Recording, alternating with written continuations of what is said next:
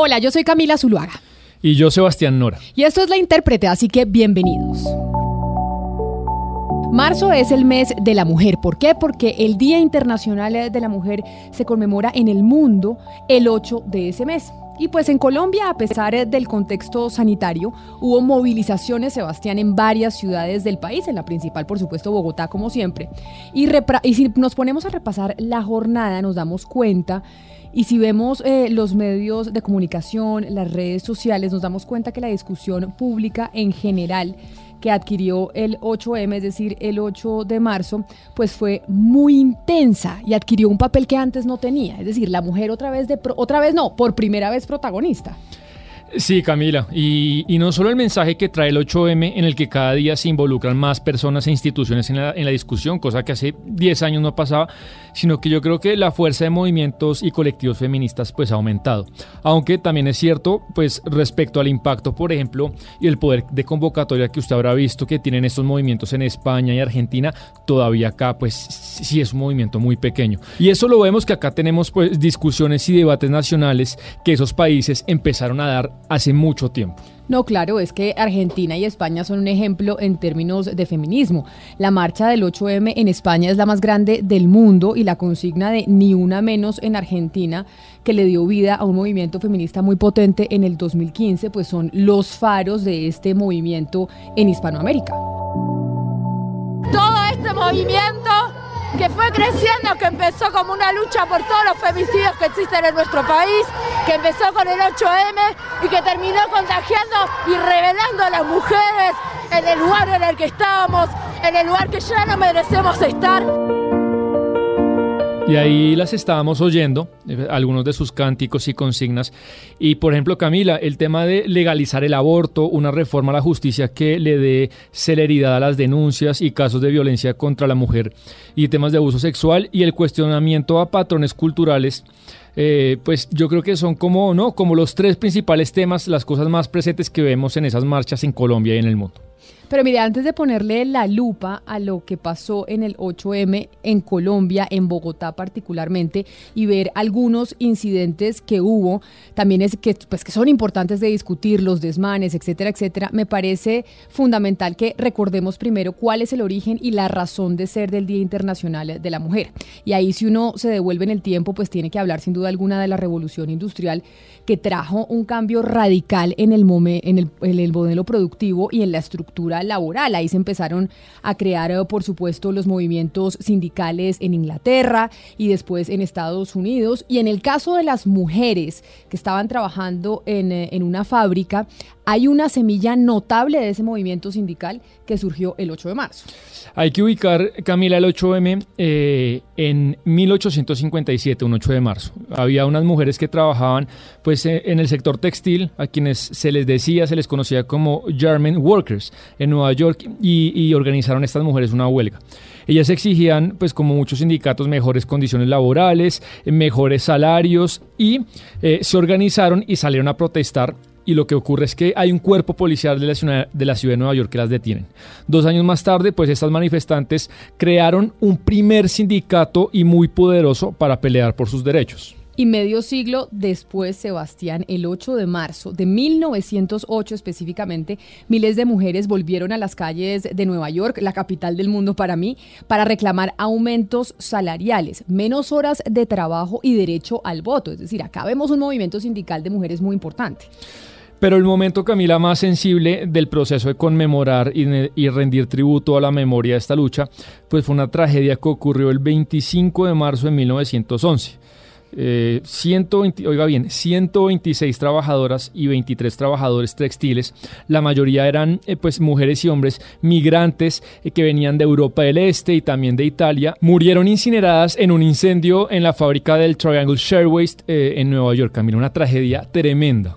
Pero Sebastián, es importante recordar también que hay otro momento clave del 8 de marzo, que fue en 1917 en eh, Petrogrado, en donde hubo una huelga de obreras textiles que se manifestaron en el centro de la ciudad para reclamar, entre comillas, pan y paz al que se unieron también obreros hombres y ese ese momento, ese día, fue el primer día de la revolución bolchevique del 18 de febrero de 1917, según el calendario juliano, que si lo trasladamos al calendario gregoriano, pues es el 8 de marzo. Y ahí empiezan a coincidir, Camila, pues muchos 8 de marzo. Pero finalmente la ONU en 1975 es cuando decide declarar el Día Internacional de la Mujer el 8 de marzo.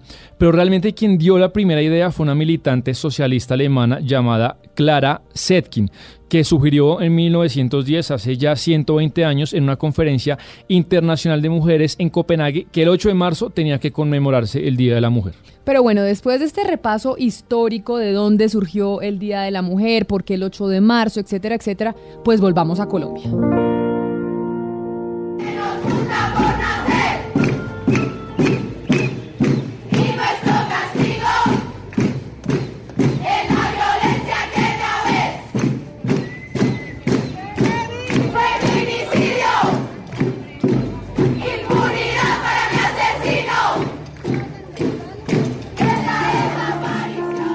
Los colectivos que duraron semanas preparándose acuñaron la movilización del pasado 8 de marzo como el estallido feminista nacional.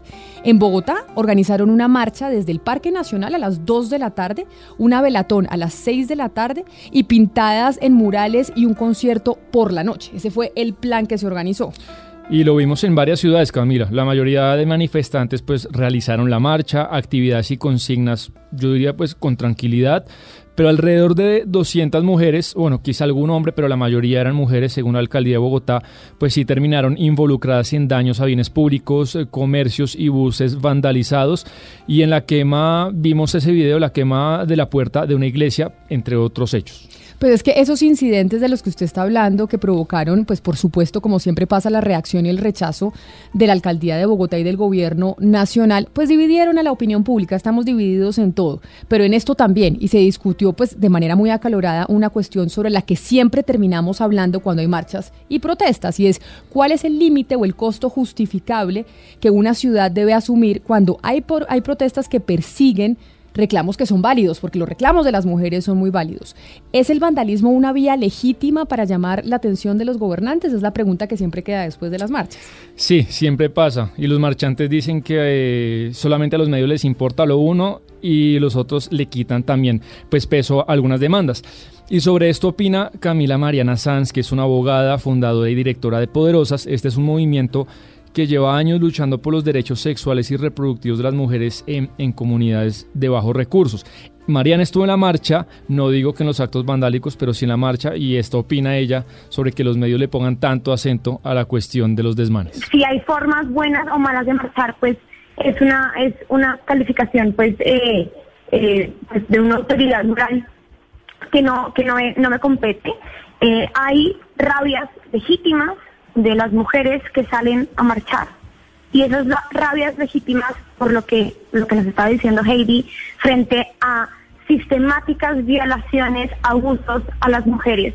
Es una forma de protesta, es una forma de protesta. Hay quienes protestan en silencio y quienes protestan con actos directos hacia eh, vidrios o rayando paredes y es una forma de protesta. Si está bien o está mal, esa es una calificación ya distinta, pero no es una forma de protesta y no, no, no se podría decir si son infiltradas, infiltradas de qué, de dónde vienen. Las líderes feministas piensan en general que los medios y la gente termina haciendo un énfasis exagerado en las formas que toman las marchas y su búsqueda filosófica pues queda en un segundo plano, es lo que siempre dicen, se fijan en las formas pero no en el fondo.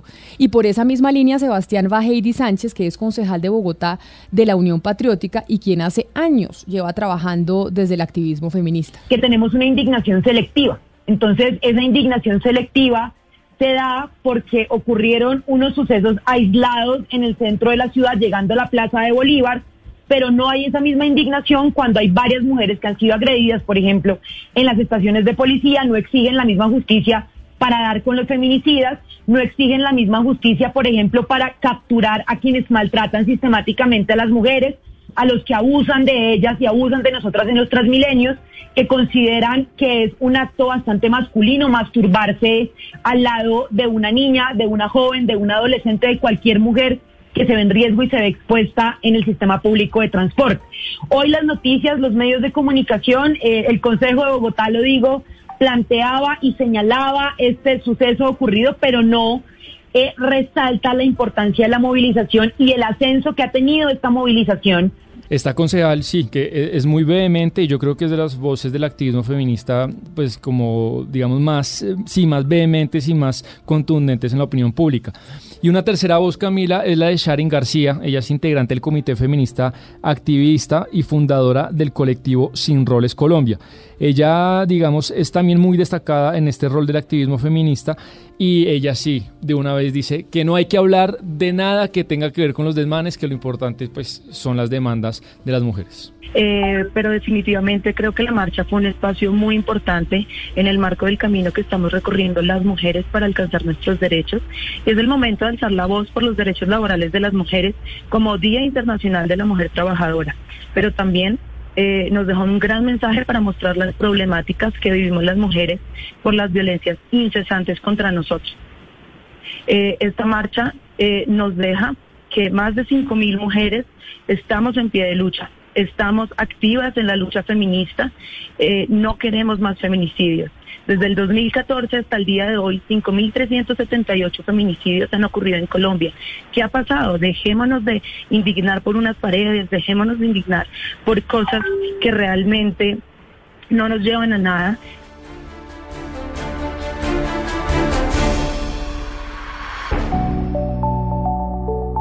Y ahí entonces queda el debate abierto, porque si las feministas piensan o las que escuchamos en este podcast, que es justificable ciertos desmanes cuando hay tanta rabia contenida por una cantidad de violación a los derechos, la inequidad históricamente que hemos vivido las mujeres. Yo le digo una cosa, Sebastián, yo no estoy de acuerdo. Yo no creo que el vandalismo se justifique y creo que eso así las feministas pues no lo vean deslegitima su, su protesta y su lucha, porque la gente termina fijándose en los actos vandálicos y no realmente en lo que estaban protestando. Sí, es un relato que se ha alimentado desde hace décadas de sectores oprimidos de en qué medida una justicia se tapa con otra injusticia. Y yo como hombre sí le quiero decir que, que estoy muy en desacuerdo y me, y me, resulta antipático por parte de algunas feministas, no diría que todas, en esa idea de que solamente los periodistas eh, o las periodistas mujeres pueden participar en estos temas. Solamente las mujeres pueden hablar de aborto. Yo creo que expulsarnos a los hombres de estas discusiones es antipático y es un gran error, porque somos, la mitad de la población. Ustedes tienen que hacer parte de esta lucha, sin duda alguna, coincido con usted, pero sabe que el punto sobre el reclamo de que las mujeres son las que deberían cubrir las marchas feministas yo ahí entiendo lo que la argumentación que ellas dan y es dicen un hombre cubre una marcha feminista con una óptica muy distinta a como la cubre una mujer y por eso nosotros queremos, nosotras queremos reclamar que nos cubran mujeres y ahí me parece que hay un punto de debate. No diría que están completamente equivocadas, de hecho entiendo que esa sea una exigencia. Bueno, o también se puede mandar un reportero hombre con otra perspectiva eh, novedosa, pero que no se nos expulse, pienso yo, pues de la discusión.